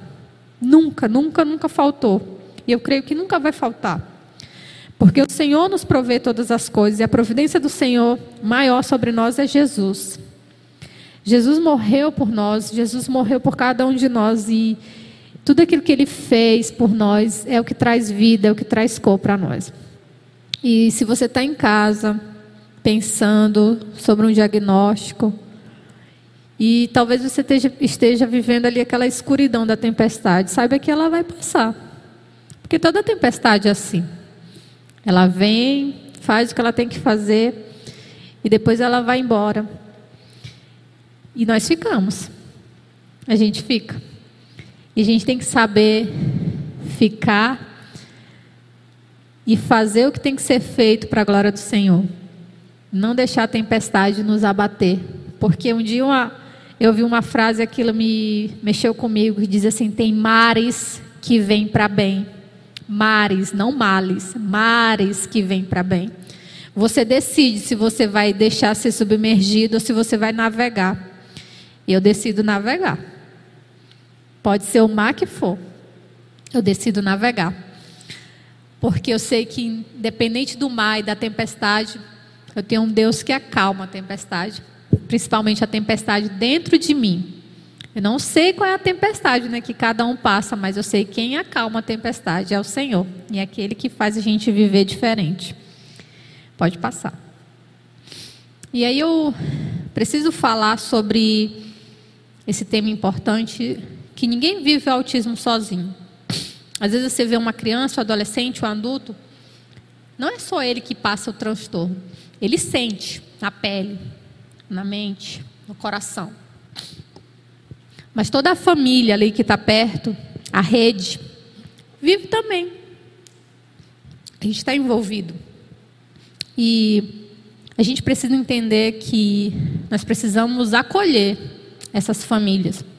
Não importa se é só de autista, mas todos aqueles que estão passando por algum tipo de, de necessidade né, espiritual. A gente precisa acolher, estar tá disposto a ajudar, amar, apoiar. Ouvi uma irmã outro dia falando sobre como é cansativo ser cuidador. De fato, é muito cansativo ser cuidador. Mas também há os benefícios.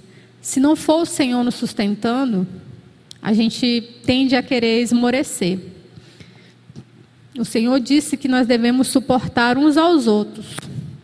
Não é de tolerar, né? Não é de aquela pessoa intragável, tem que suportar. Não é isso. É de ser suporte mesmo. Se aquela pessoa não está conseguindo, você pode dar um suporte para ela em alguma área da vida dela.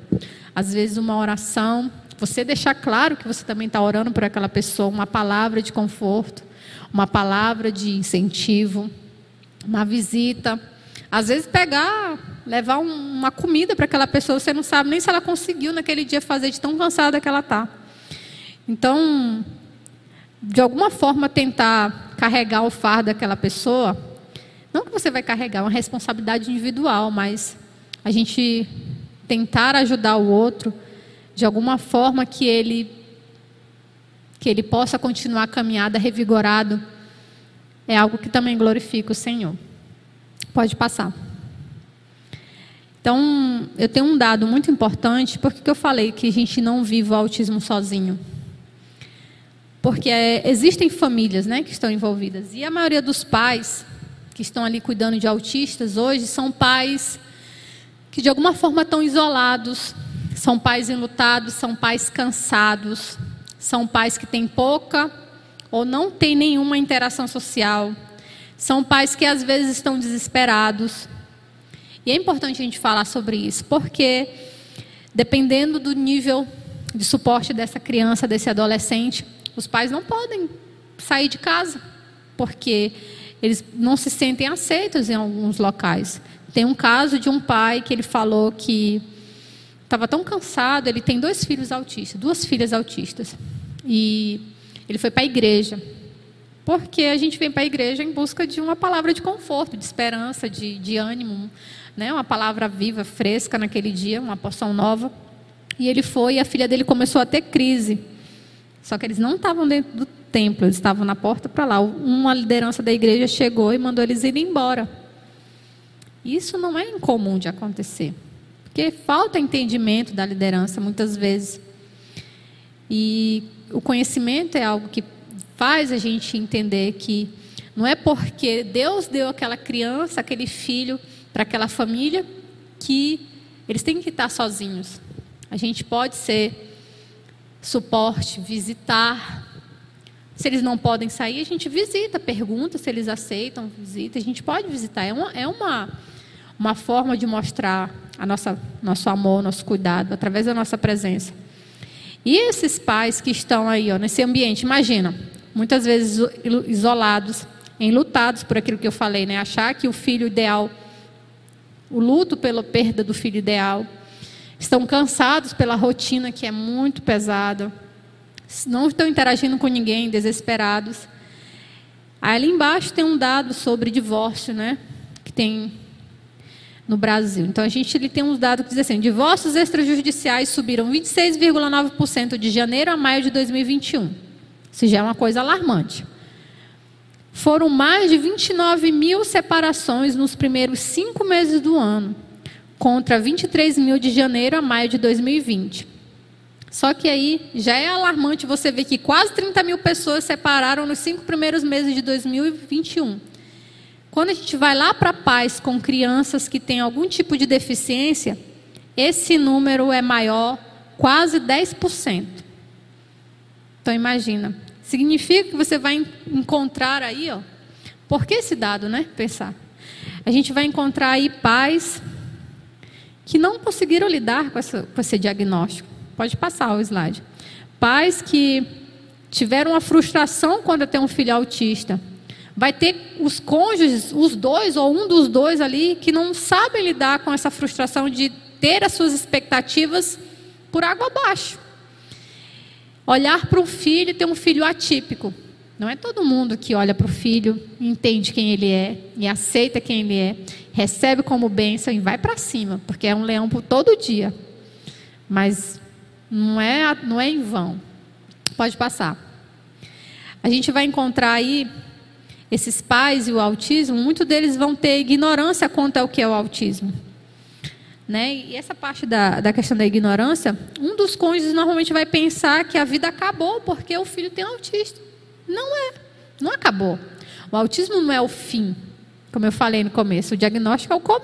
não é o fim, ele é o início de tudo. E aí você tem essa distorção contra o valor do filho autista, você vê ele como herança faz toda a diferença. Mas se você vê ele como peso, ele vai ser um peso. Porque você, a gente dá a cor que a gente quer para a vida.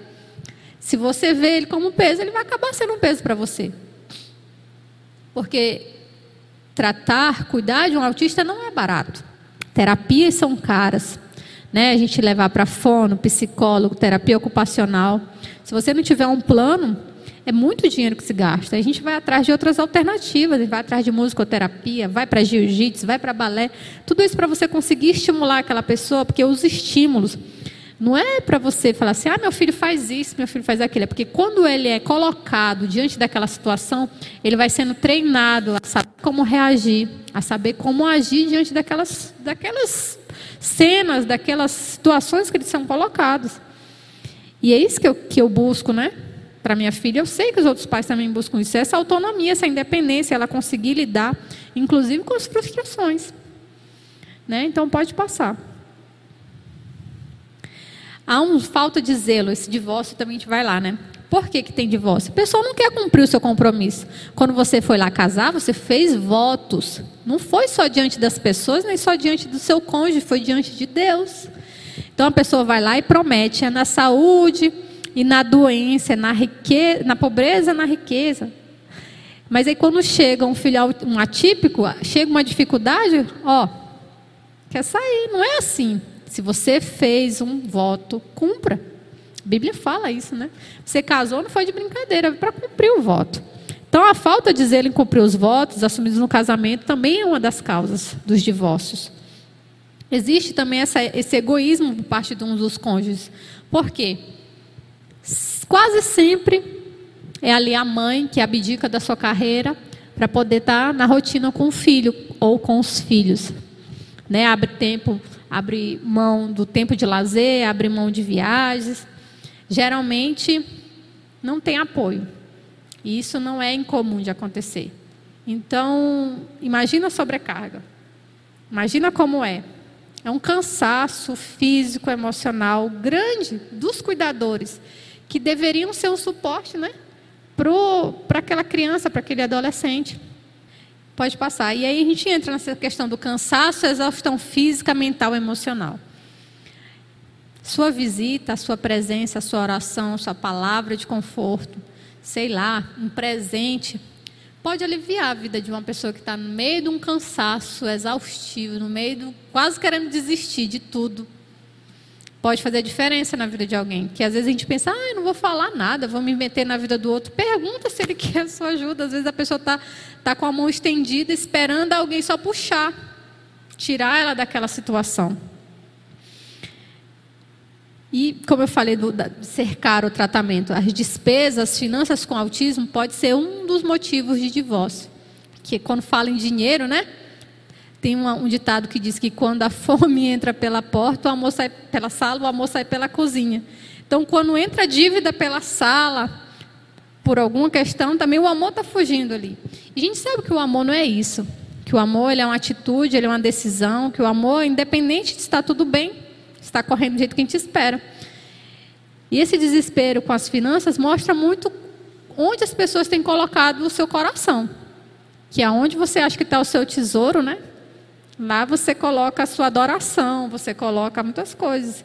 Se você coloca o seu tesouro, você coloca a sua confiança em finanças, no dia que mexe com as finanças, as outras coisas desabam também. Então, esses são alguns dos casos em que o divórcio tem acontecido dentro dessas famílias, pais e autismo. E por que, que eu falo isso para a igreja? Porque nós temos um papel importante de levar vida, esperança para essas famílias, né, como eu já tinha falado anteriormente. O autista na igreja, pode passar, ele faz parte do corpo. Ele não é uma parte separada. Ele não é alguém deixado de lado. O autista na igreja, ele é importante assim como você é importante. E uma família, quando vem para a igreja, traz seus filhos, quando nós estamos aqui reunidos na, com a igreja, por que, que a gente vem para cá? Primeiro, porque é um local onde a gente se reúne com pessoas que têm a mesma fé. A gente crê num Deus todo-poderoso, no grande eu sou, que é bondoso, longânimo, misericordioso, justo, compassivo, é isso, a gente veio para cá por causa da mesma fé. Nós cremos nesse Deus Criador. E porque a gente crê que a igreja não é um templo, são pessoas, somos nós. A igreja invisível somos nós, que nos reunimos para louvar e cultuar esse Deus, mas para que também a gente viva o amor, para que a gente seja um ambiente de acolhimento, para que seja um ambiente de compaixão, para que a gente de fato viva como um corpo. Aqui vai ser um lugar não de pessoas perfeitas, mas de que nós vamos buscar com toda a nossa força a perfeição no Senhor e ajudar uns aos outros. Aqui tem que ser esse lugar. E se ainda não é, a gente tem que se observar e voltar ao primeiro amor, voltar onde a gente caiu e reconhecer. E a igreja também é um lugar terapêutico. Tem que ser. É um lugar que eu chego muitas vezes cansada, ferida, magoada, mas é onde eu tenho que chegar daqui, ó, e as minhas feridas serem pensadas, né? A gente vem atrás do óleo, do azeite, que vem do Senhor, mas que também vem da vida dos irmãos, porque os irmãos também são corpo, e a gente, bem ajustado, como diz a palavra, a gente faz benefícios, traz benefícios para a vida um do outro. E aí tem um texto que diz lá assim: ó, Amarás, pois, o Senhor teu Deus de todo o teu coração, de toda a tua alma, de todo o teu entendimento, de toda a tua força. E o segundo é: Amarás o teu próximo como a ti mesmo. Não há outro mandamento maior do que este. Está lá em Marcos 12, 30, capítulo 12, versículo 30 e 31. Tem outro também que diz assim: Assim também nós, com quanto muitos somos, um só corpo em Cristo e membros um dos outros. Com toda a humildade e mansidão, está em Romanos 12, 5, e o próximo é: Com toda a humildade e mansidão, com longanimidade, suportamos uns aos outros em amor. Efésios 4, 2. E a gente poderia falar inúmeros textos da Bíblia que nos levam a ver a importância de amar o nosso próximo e viver esse amor de forma real. Isso tem a ver não só com autismo, isso tem a ver não só com qualquer um tipo de deficiência, mas tem a ver com você que não tem nenhuma deficiência. Né? A gente deve amar um ao outro, buscar isso no Senhor. Pode passar o slide. Porque a gente tem que, se a gente faz o culto para o Senhor, a gente tem que voltar sempre para essa essência. Não tem a ver com nós, tem a ver com Ele. Tudo tem a ver com Ele. E esse slide que está ali falando tem a ver também um pouco com a questão do culto na igreja. Um dia o pastor Vanderlei falou algo tão interessante. Ele diz assim: o culto é o lugar em que adora o Senhor, mas são adoradores reunidos que buscam esse Senhor. A gente não pode deixar o adorador de fora disso. Se o adorador está aqui e ele não está conseguindo, é, de fato, adorar, o que, a gente pode fazer né, para poder levar ele a esse momento tão especial? A minha filha vem para a igreja e ela se incomoda às vezes com o som. Não é culpa da igreja em si. É, não estão fazendo de maldade, não estão fazendo porque eles querem. É porque já é comum. Então, às vezes, a bateria incomodava muito ela. Trocaram faz um tempo já. Aquela, aquele estilo de bateria ali não é tão invasivo ao ouvido dela. Mas pode chegar uma outra pessoa que talvez seja. E a gente vê, né, dentro da igreja, o que é, que é o culto que a gente vive hoje? O culto hoje, atual, diferente do que era nos tempos antigos, tem o quê? Muita música, né? pregação com microfone, muitas pessoas ali socializando, existem regras de conduta. Isso daí são áreas, são as áreas que eu acabei de falar lá atrás, que são os pontos principais de dificuldades para os autistas. Então imagina se aqui, às vezes para a gente é, você acha ruim uma criancinha chorar, imagina para o autista que ele vai sentir sons diferentes, pessoas diferentes, perfume diferente, aperto de mão, abraço. Fala para o seu irmão que está do lado. Não sei o quê. Então, aquilo para ele é muita informação, é muita situação que é difícil de lidar. Pode passar o slide. Todos nós temos o direito e o dever de nos apresentar diante do culto. Mas eu confesso para vocês que, para mim, é o ponto assim que, que ainda o Senhor tem trabalhado bastante porque me machuca não poder vir.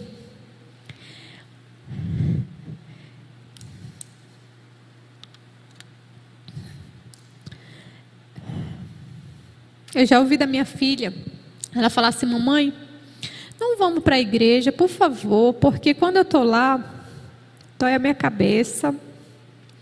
Tem muita gente, eu tenho medo. E eu já ouvi Outras vezes, uma, uma pessoa falou assim: Eu sei que ela não falou porque ela, porque ela queria me atingir. Não é isso, ela não sabia, né? E ela falou assim: Ah, você tem que trazer a sua filha para a EBD. Eu sei. É o que eu mais espero e desejo. E eu, e eu fico antecipando e faço toda essa parte de previsibilidade e tudo. Mas não é tão fácil assim. Então, às vezes, eu, sentava no banco lá atrás, mas não é o correto. Eu tenho que sentar aqui na frente, porque aqui ela vai ter menos é, situações que vão estar tirando a atenção dela, menos estímulo, ela vai ficar mais focada no que está aqui na frente. É o louvor, é o pregador, enfim, a gente vai embora. Né? Segue esse, esse, essa questão da liturgia. Mas sentar lá atrás, na minha cabeça, era uma forma mais rápida de fugir. Quando acontecesse alguma crise, alguma coisa, abria a porta e eu saía. E às vezes a, a igreja, de certa forma, pensa assim: ah, não, você tem que sentar lá atrás, né, que é mais fácil de sair. E não é. Né? É importante a gente pensar que quando você vê uma criança pequena, está chorando, não olha com cara feia para os pais. Não é porque o pai não sabe criar aquela criança, ela está imatura ainda, ela está em desenvolvimento, o pai está fazendo o que pode. Não olha para o pai daquela criança atípica como se ele não soubesse botar rédeas no seu filho. Né? Não é assim, como se o pai não soubesse disciplinar. Não olha de forma discriminatória.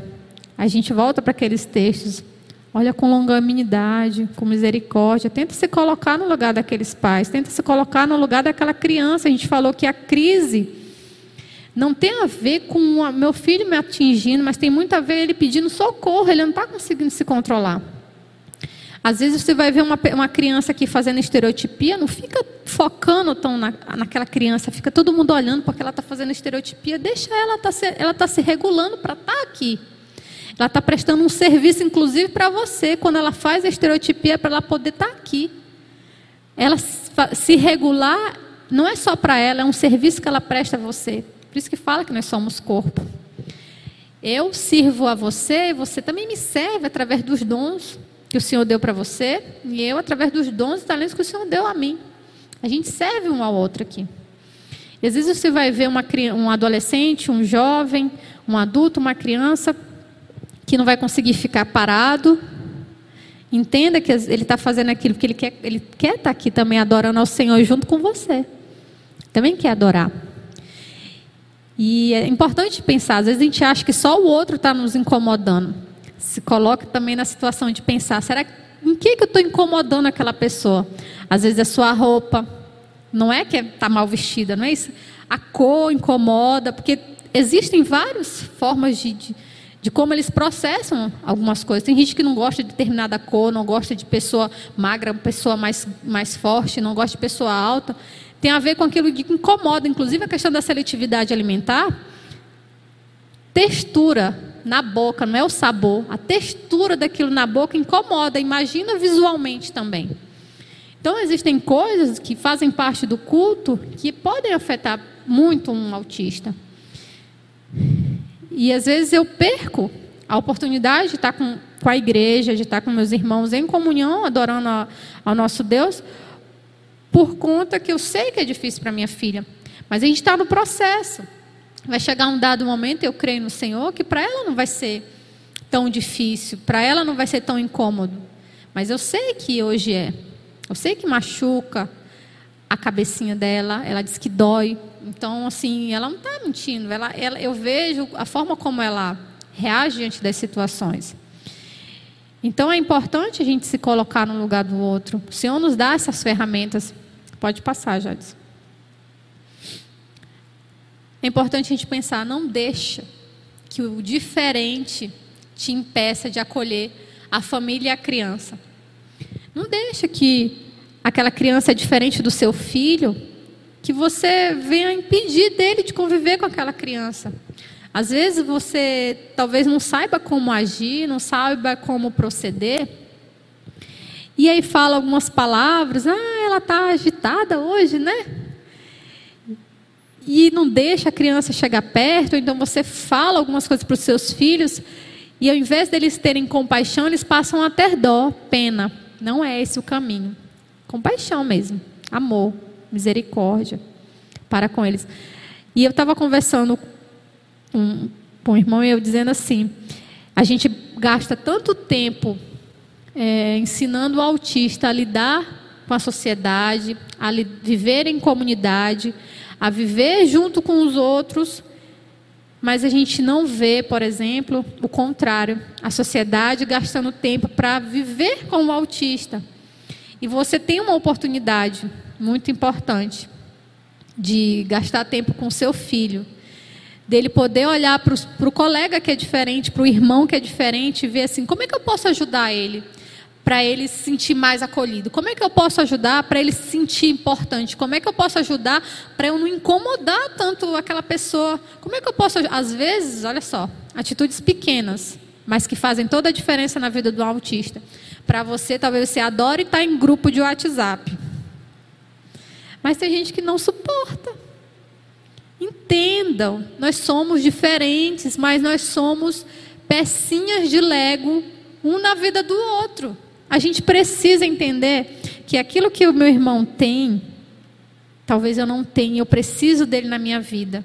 Aquilo que eu tenho, que o Senhor colocou em mim, você precisa.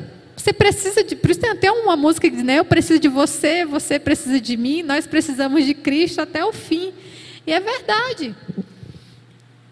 Você gastar tempo com seu filho para entender o que é um, um, transtorno, o que é ser diferente, por que, que aquele coleguinha tem aquela dificuldade, por que, que ele pensa assim, por que, que ele fala assim, ou por que ele não fala, por que, que ele não anda.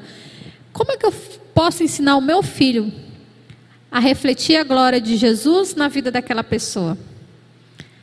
Então, não deixe de pensar em como você, membro do corpo de Cristo, pode ajudar a família que precisa, que precisa ser incluída nesse corpo. Não deixa de ensinar os outros como acolher e como incluir. Porque para chegar na inclusão, a gente precisa primeiro conhecer. Conhecer, identificar, entender. Aí a gente entra na aceitação, até a gente chegar na inclusão. Não é da hora para outra, eu sei. Mas só pelo fato do Senhor ter preservado, separado um tempo para isso, eu já glorifico Ele demais. Porque o Senhor tem propósito na igreja, com a nossa diferença. Pode passar. E eu não vou me adentrar nesse tema, mas isso aí é o próximo passo depois do conhecimento. Depois de conhecer, entender, identificar, né, a gente passar a entender aquela pessoa, a gente passa para a parte de intervenção que é quando a gente precisa adaptar ambiente, adaptar materiais. Por exemplo, a gente for puxar para EBD, culto infantil, né? A gente fala, ah, a gente vai fazer o culto, falar a palavra na linguagem que a criança entende. E o autista, qual é a linguagem que o autista entende? Né? Como é que é? é se eu falar a história para ele, ele vai entender? Vai. Mas se você tiver um material ali mais concreto, que ele consiga visualizar aquilo que você está falando, ele vai entender muito mais. Às vezes, um quer, porque a gente faz na EBD, na, na, no culto infantil, faz uma atividade, às vezes, ali de pintar, né? O autista, sabe o que ele vai fazer? Ele vai pegar o lápis, vai fazer de qualquer jeito, vai te entregar. Toma, terminei. Quer se livrar daquilo. Mas se você bota lá uma massinha, aí você bota para ele fazer aquilo que ele ouviu, que ele se torna mais concreto, ele visualizou, ele está fazendo aquilo que você falou se tornar algo visível, concreto para ele, para ela. Um quebra-cabeça, né? Assim, um joguinho que ele vai ter que andar casas. Então, são várias situações que podem fazer com que a, a, aquela criança ele entenda. Às vezes o pastor, na hora da pregação, ele também ser mais concreto. Quando se fala de tempo, por exemplo, né? Minha filha é difícil ela entender. Minha filha, espera cinco minutos. Aí ela vai falar, mamãe, já? Não, minha filha, cinco minutos. Para ela, não é alguma coisa concreta, é algo tão abstrato, tempo. Ah, uma hora. Espera uma hora. Mamãe, já deu uma hora? Aí vai ficar parecendo aquele personagem do Shrek que ele fala, e aí, já chegou? E aí, já chegou? Porque não, para ela não faz sentido o conceito de tempo. Esperar 60 segundos para se ter um minuto. Esperar 60 minutos para se ter uma hora. Esperar 24 horas para se ter um dia. Esperar sete, sete dias para virar uma semana. Esperar 30 dias para ter uma. Então, assim, é algo que é aprendido. Tudo que você ensinar para o autista, ele tem total capacidade de aprender. Mas vai ter esses entraves, a gente vai ter que gastar um pouquinho mais de tempo, mas ele vai aprender. E às vezes o ambiente, ó, aqui na igreja a gente tem a questão do som. Já melhorou muito. Né? Então diminui até um pouco do som por conta da, da, da forma como foi é, preparado aqui o ambiente. Claro que ainda precisa melhorar. precisa melhorar, mas é um passo. Questão de iluminação, às vezes pode ser que o ambiente esteja para uma pessoa muito iluminada, pode diminuir um pouquinho. Né? Então, assim, são pontos que são preciso, precisam ser vistos ainda. A gente pode ver, por exemplo, na, é, no culto infantil, ter uma rotina ali na parede, que a criança entra, ela já vê, olha, previsível. Lembra que eu falei da rotina? É previsível. Ah, eu vou entrar, vou sentar. Aí a tia vai orar, depois a gente canta. Ah, depois tem a historinha e tarefa. Então ela já sabe, ela não vai aquele medo que ela poderia ter já vai ser cortado ali pela metade, pelo menos quando ela vê aquele previsto ali na parede. Gera uma segurança, gera uma paz, sabe aquele sossego? É isso aí. Então a rotina, o quadro, são coisas muito importantes e são simples, uma adaptação simples. Outra coisa muito legal que pode ser feito é o uniforme. Por quê? Às vezes uma, uma criança, ele, se, ele tem maior afinidade com uma pessoa. Aquela tia não está no dia do culto infantil, ela não quer ficar na sala. Então, teu uniforme. Aí ela vai olhar, cara tá diferente, o rosto está diferente, mas está de uniforme. Então essa é a tia. Então ela vai aceitar aquela tia, aquele tio do culto infantil, porque está de uniforme, tem uma previsibilidade. Ela vai olhar no culto, ela vai olhar, ela vai assim, ó, aquela pessoa é a tia da, do culto infantil, então eu vou atrás com ela. Então ela vai gerar, de novo, uma segurança, uma confiança. Isso é importante para a gente se pensar. Adaptação de materiais, adaptação do ambiente, mas isso aí é uma coisa para um, uma próxima oportunidade. Pode passar. E esse slide aí é para é nos chamar a atenção de que Deus deu para cada um de nós ferramentas. Às vezes você está pensando, ah, eu não sei o que, é que eu faço para o Senhor, não sei qual é o meu trabalho na igreja, não sei o que, é que eu faço na sociedade, não sei, em qualquer lugar. Deus lhe deu ferramentas. Esteja com a ferramenta sempre pronta, porque Deus ele sempre vai indicar a tarefa que você precisa fazer. Deus me deu ferramentas para ser a mãe da Heloísa e para atendê-la diante do autismo, para que eu seja uma treinadora da vida dela, não só para essa vida aqui, mas que encaminhe ela diretamente para o Senhor, como uma peregrina que ela é aqui nesse mundo. O Senhor me deu essa ferramenta e eu não abro mão da minha missão, não abro mão do meu privilégio, não abro mão da minha herança, não abro mão da pessoa que Heloísa é diante do Senhor. E eu não aceito é, outro título que não seja ela ser imagem e semelhança do Senhor, porque esse aí é o primeiro e o mais importante de todos os títulos que ela poderá ter nesse mundo é esse daí.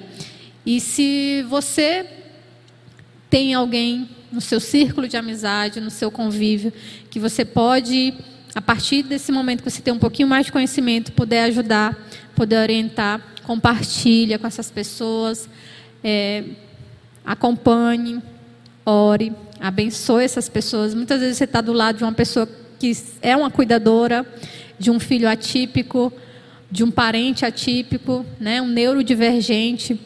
Às vezes aquela pessoa ainda não soube lidar com essa situação, com esse diagnóstico, talvez ela não tenha encontrado aquele arco-íris, aquela imagem diferente, ela talvez se veja ainda dentro de uma tempestade.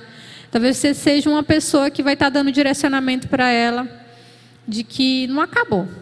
É apenas o início de uma história incrível que o Senhor tem para cada um de nós e para ela, através da vida dessa pessoa que Deus entregou para ela cuidar seja um DAO, seja um deficiente físico, seja um, um, qualquer outro neurodivergente. Cada um de nós tem um propósito aqui nessa terra. E se a gente sempre lembrar que é para glorificar o Senhor, as coisas se encaixam, as coisas começam a fazer sentido, as coisas começam a ter brilho e a cor que elas devem ter. E eu agradeço ao Senhor por essa oportunidade e oro a Deus para que possa ter chegado, encontrado o lugarzinho no coração de cada um, que possa ser bênção na vida de quem for ver esse, essa palestra. Obrigada.